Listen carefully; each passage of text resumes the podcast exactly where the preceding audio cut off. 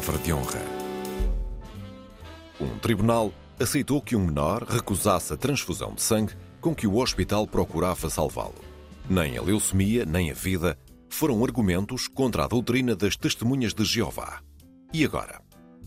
São pistas para o cruzamento de ideias entre Raquel Varela, historiadora, e Joel Neto, escritor. O Palavra de Honra começa agora.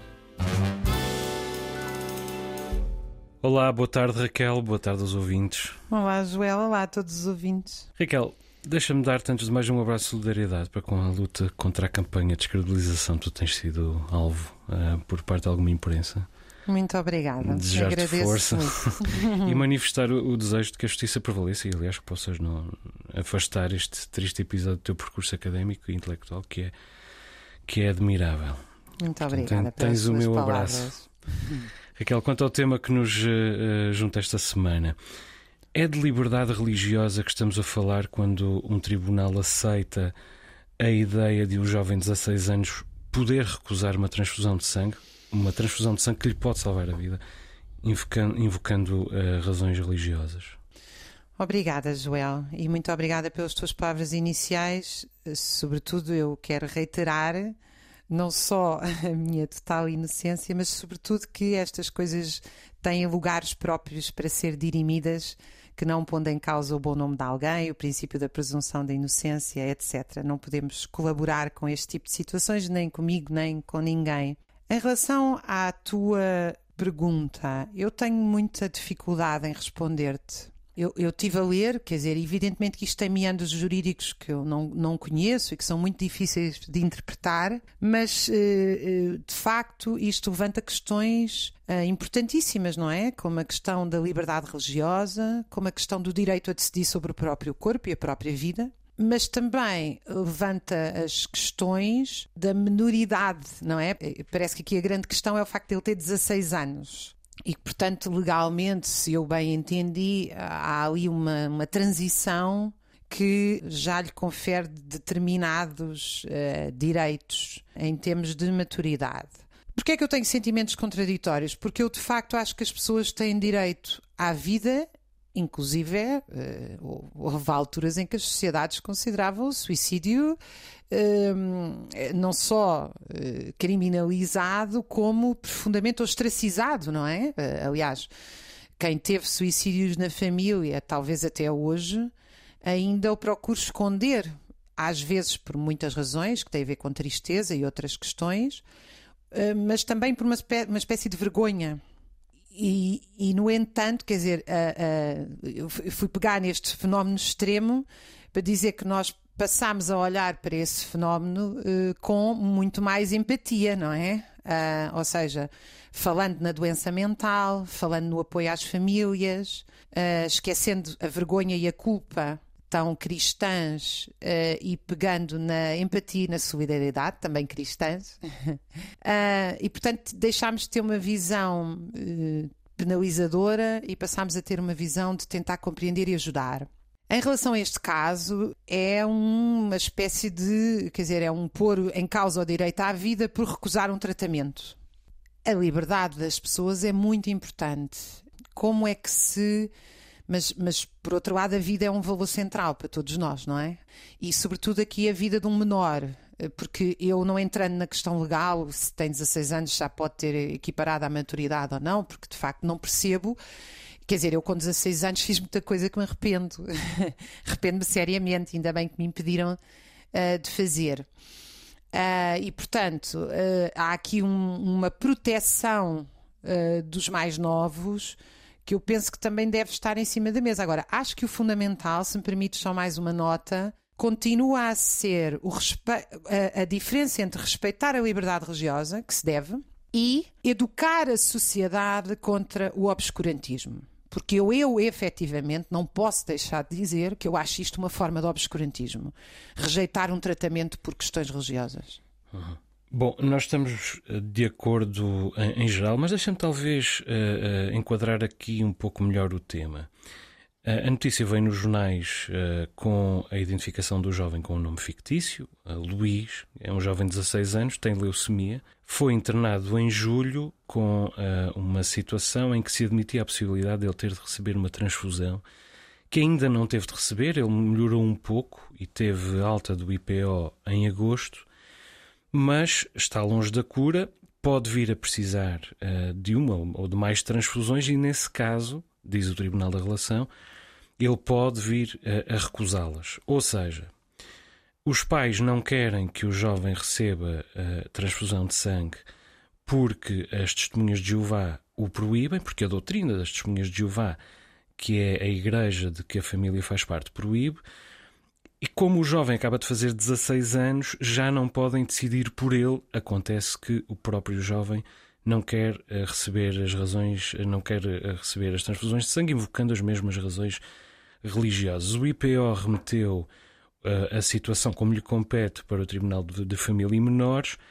Este passou o assunto para a relação e o que diz a relação é que uh, basta que o jovem seja capaz de provar-se capaz de tomar essa decisão para que possa recusar as transfusões de sangue.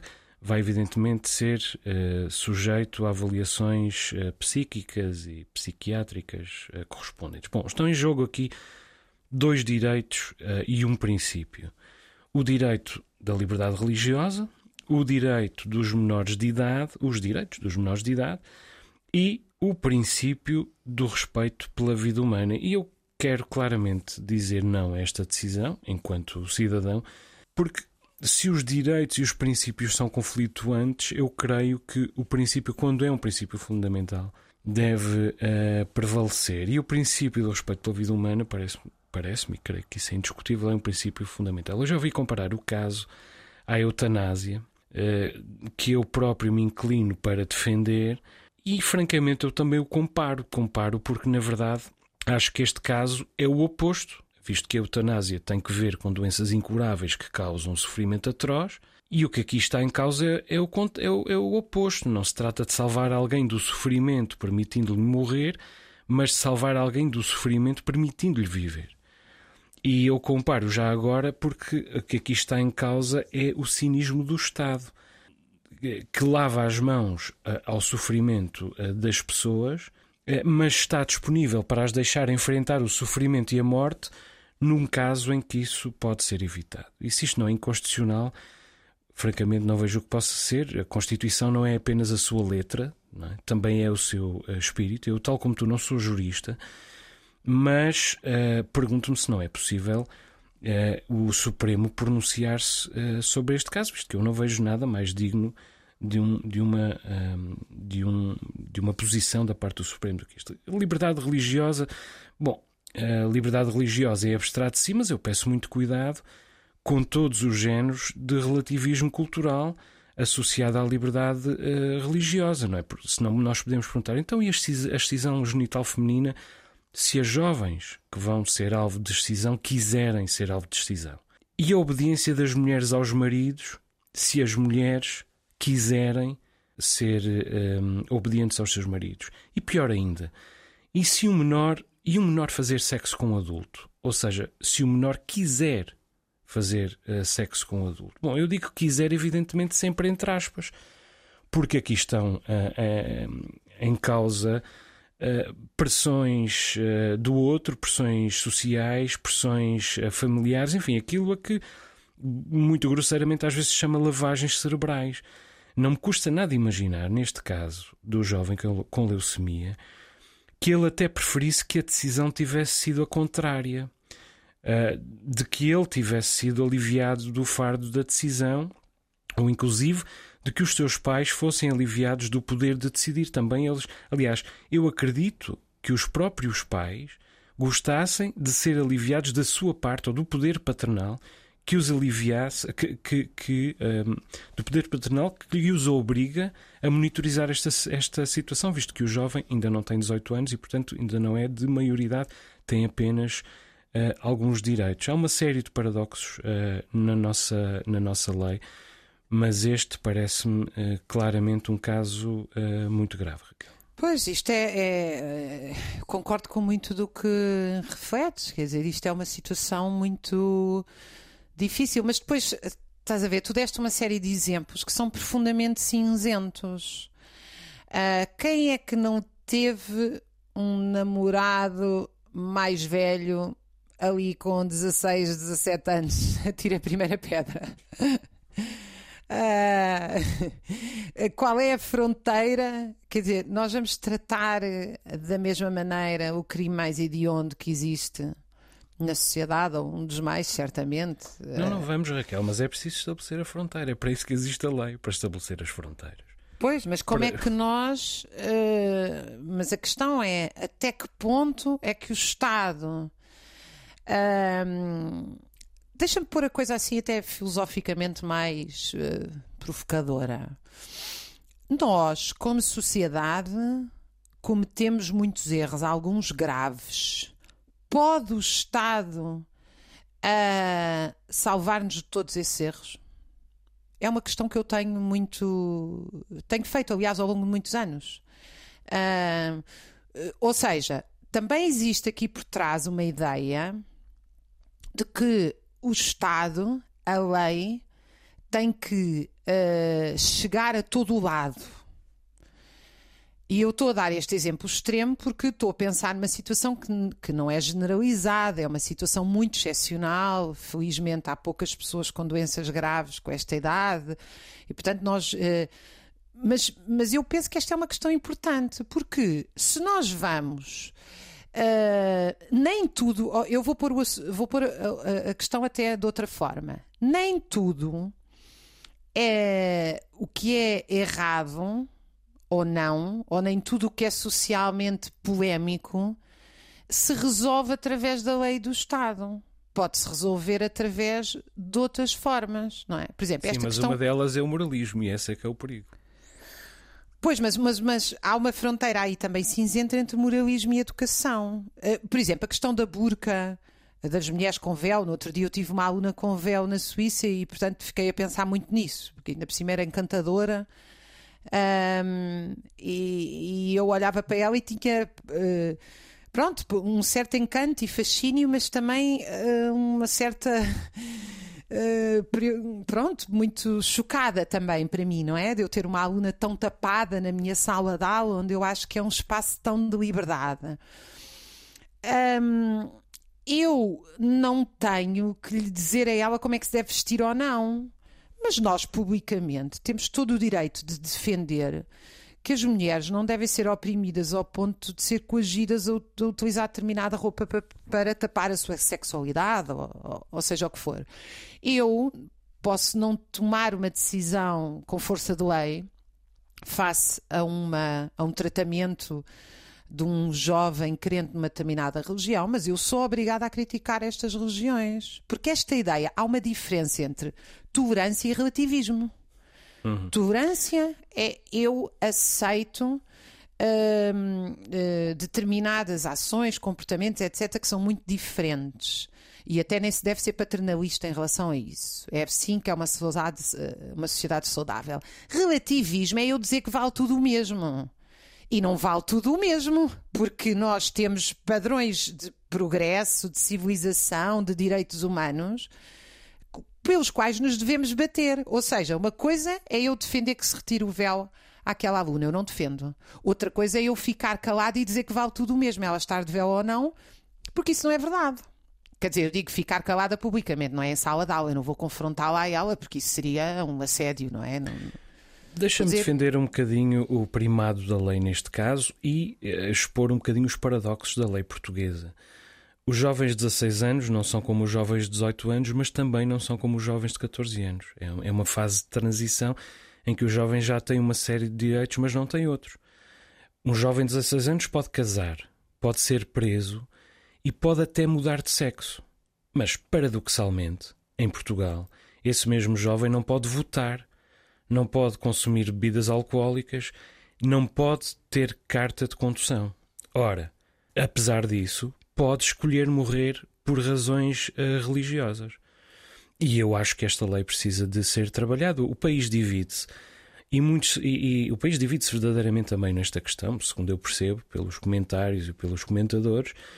Mas a verdade é que aqueles que se põem uh, contra a decisão do tribunal criticam sobretudo as testemunhas de Jeová. Quer dizer, as testemunhas de Jeová são criticáveis e elas são duplamente criticáveis porque celebraram esta decisão, falando no triunfo de uma abordagem clínica moderna e holística. Mas quem tem uma dívida para com aquele jovem não são as testemunhas de Jeová, é o Estado. E até para com aqueles pais que estão sujeitos a pressões um, enormes também. E provavelmente estão confusos e estão de certeza eh, desesperados. Nota bem, em Espanha, um menino de 13 anos morreu por razões semelhantes. Não foi, não foi uma leucemia, mas foi um acidente de bicicleta. Também precisava de uma transfusão de sangue. Não a levou a criança recusou, os pais recusaram, apesar de ele ter só 13 anos, os pais foram condenados por homicídio e depois foram ilibados em segunda instância. Mas, entretanto, a lei foi mudada e eu creio que nós temos de melhorar urgentemente eh, esta lei. Agora, provavelmente já não conseguiremos mudá-la a tempo de evitar que se faça mais uma vítima mortal. Não é? Já só a morte, já só a sorte, perdão, pode evitar que, que haja uma morte uh, naquele caso. Isto é, a sorte de a doença evoluir ou não evoluir, ou não evoluir, ou então, evidentemente, um rebate de consciência da parte uh, dos miúdos uh, ou dos pais. Francamente, uh, no que diz respeito às testemunhas de Jeová, eu creio que é fundamental evitar o desdém, e muito mais o ódio, é evidente, contra a religião, inclusive não usando a palavra seita, não é? Quer dizer, as testemunhas de Jeová saem da igreja presbiteriana, onde eram realmente uma doutrina minoritária, mas não são uma seita. Todo o protestantismo, de qualquer maneira, é uma, uma, uma cisão do cristianismo. Foi minoritário, ainda é minoritário, não são seitas. E todo o cristianismo, no momento do Concílio de Jerusalém e até do, no momento do Concílio de Niceia, eram minoritários e não é uma seita. Portanto, hum, inquieta-me um pouco que se aproveite esta situação para uh, vituperar uh, a Igreja das Testemunhas de Jeová, francamente. Pois, mas. Um, uh, quer dizer, eu, eu, volto à minha questão, porque tu, ao teres essa posição, e eu não estou a dizer que sou contra ela, porque eu, na verdade, acima de tudo, estou aqui a refletir, não tenho uma posição definitiva sobre isto nós, ao, ao, permitirmos esta mão pesada do Estado nestas circunstâncias, uh, também depois permitimos que o Estado uh, vá cada vez tendo mais poder sobre as nossas decisões. Uh, ou cada seja, vez qual... mais, não sei, cada vez mais. Mas qual parece. é a fronteira? Qual, qual é a fronteira em que um Estado pode entrar na minha casa. Por exemplo, deixa-me eu dizer-te, uh, não, não é um caso semelhante o que eu vou pegar, mas digamos assim, vamos entrar no espectro ético. Eu acho, uh, como diz aqui uma pessoa que eu conheço bem, uh, que não posso citar, mas eu acho que a, a, gente tem carta de condução para conduzir e não tem carta de condução para ser pais. E, e a maioria das pessoas precisava de uma carta de condução para ser pais. Não, porque a, a, educação que não conseguem dar aos filhos, seja por falta de capacidades e, e bem-estar material, seja, na maioria dos casos, por realmente incapacidade de conseguir lidar com a educação de filhos e crianças, que é muito complicado, uh, fazem coisas, algumas delas são profundamente perturbadoras do bem-estar das crianças. E eu não estou a falar de violência doméstica física. Eu estou a falar de pais que deixam filhos 12 horas agarrados a um telemóvel, que os deixam comer comidas, uh, que há miúdos com diabetes tipo 2, com hipertensão, cada vez mais, aliás, que os deixam não ter qualquer atividade física, que os deixam não ter relações sociais, uma série de problemas que são graves, muito graves, e que põem diretamente em causa a sua saúde, embora não seja uma situação de vida ou morte imediata, não é? No entanto, nós não dizemos. Quer dizer, qual é a nossa resposta a isso? A nossa resposta a isso é uma resposta. Primeiro, não temos resposta nenhuma, porque eh, infelizmente não há políticas educativas centradas nessas questões. Mas a, a haver devem ser essas, não é? Tentar eh, que as pessoas tenham bons salários para se alimentar bem, que tenham tempo para sair, que tenham boas relações sociais, que haja bairros sem carros para eles brincarem, etc, etc. Não é tanto de se o seu filho tem diabetes tipo 2, então chamamos a segurança social e vamos aqui arranjar um. Ou seja, eh, eh, o meu medo com estas medidas é que nós, perante uma situação limite, como é que nos é apresentada, um, abrimos um bocadinho uma caixa para, para, que o Estado entre na nossa vida para regular tudo. Quando a verdade é que nós, a sociedade, comete imensos erros, erros gravíssimos, e nós não podemos ter o Estado a resolver tudo. Hum.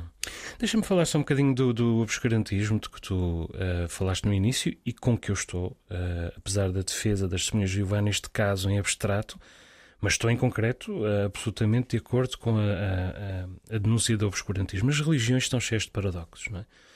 Às vezes o que as distingue são mesmo os paradoxos e às vezes os paradoxos são o sustentáculo da sua dimensão mística. Eu, eu sou ateu, confesso.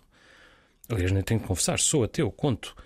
Mas cresci numa igreja protestante e, e tudo na igreja em que eu cresci, creio que já disse aqui, se resumia a um jogo bastante insondável entre o que devia ser lido uh, literalmente e o que devia ser lido figuradamente, digamos assim. É, é, um jogo de literalidades e figurações a que simplesmente eu nunca consegui perceber a coerência.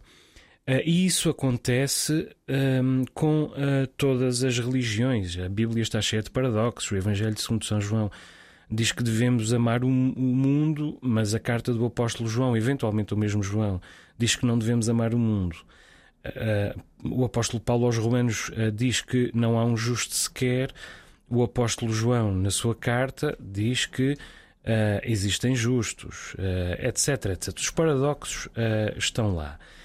E o que acontece com esta história da, da, da recusa das transfusões de sangue é evidentemente muito discutível. Estão em causa uh, dois uh, conjuntos de versículos no Velho Testamento, no Gênesis e no Levítico, imaginemos, nos os livros do Pentateuco, logo no início da Bíblia.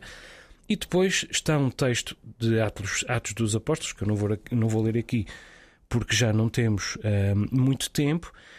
Mas o corpo governante das testemunhas de Jeová, aquilo que normalmente se chama Torre de Vigia, acredita que está ali a proibição da recepção de transfusão de sangue e não só da ingestão de sangue.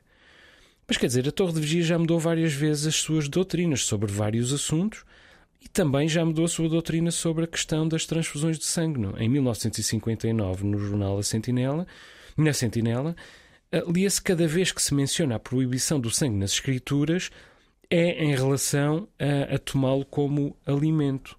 E o facto é que Segundo a maior parte dos cálculos, esta proibição das transfusões de sangue já levou à morte inútil de pelo menos 50 mil pessoas, desde que esta, esta proibição foi reinstituída no final dos anos 40. Ora, a oposição às doutrinas da Torre de Vigia existe dentro do próprio universo das testemunhas de Jeová. Uh, e um, torre, é provável que a Torre de Vigia venha a mudar esta doutrina nos próximos tempos, Acontece que este jovem já não vai ser abrangido e ficou no meio da tempestade perfeita, em resultado daquilo que tu definiste, e creio que muito bem, como obscurantismo. E ainda na, na linha do obscurantismo, eu acho que realmente nos últimos anos, nós com esta ideia do multiculturalismo, a globalização, o combate ao racismo e tudo isto são valores muito importantes para mim, que acredito neles uh, passámos rapidamente uh, a fronteira. Quer dizer, não sei, eu tenho a ideia que nos anos 70 eu não estava cá, mas como é um período que eu estudo muito, uh, havia um desejo de transformar a sociedade, lutar por mudar a sociedade. E portanto não nos chegava a constatar que os outros eram diferentes, mas havia uma luta por uma autoemancipação do outro. Depois passou-se um bocadinho uma espécie de um mito do bom selvagem moderno. É a ideia de que uh, nós nunca podemos contestar comportamentos uh, que são, quanto a nós, errados, porque nos estaríamos a pôr numa posição uh, de superioridade. Uhum. E, mas, mas a verdade é que isso. Eh, porque é que eu digo que isto é um relativismo? Porque nós temos que defender não é que há pessoas superiores, é que há ideias e comportamentos que são superiores. E, portanto, a ideia de que nós temos uma uh, ciência ao nosso dispor que pode salvar pessoas e, e já está e, e rejeitar uh, uma religião que se oponha a isso é uma ideia melhor do que a outra. Não? É? Elas não são as duas iguais, não são matéria de opinião. Da mesma maneira que a ideia que respeita a sexualidade das mulheres é muito mais importante do que aquela que a uh, questiona e, e, que a impede. Portanto, eu acho que isto uma, é um tema que a gente pode voltar, porque já estamos é a fugir uh, do nosso tempo, mas é esta ideia do relativismo, não é? Esta ideia de nós sermos, uh, sermos pat paternalistas às vezes e não queremos enfrentar criticamente questões que eu acho que são centrais para a sociedade. Muito bem, Raquel. Muito gosto mais uma vez encontrar-te. Um abraço. Um, um beijinho muito grande, um abraço aos nossos ouvintes. Até para a semana. Até para a semana. Raquel Varela e Joel Neto voltam a encontrar-se na próxima semana.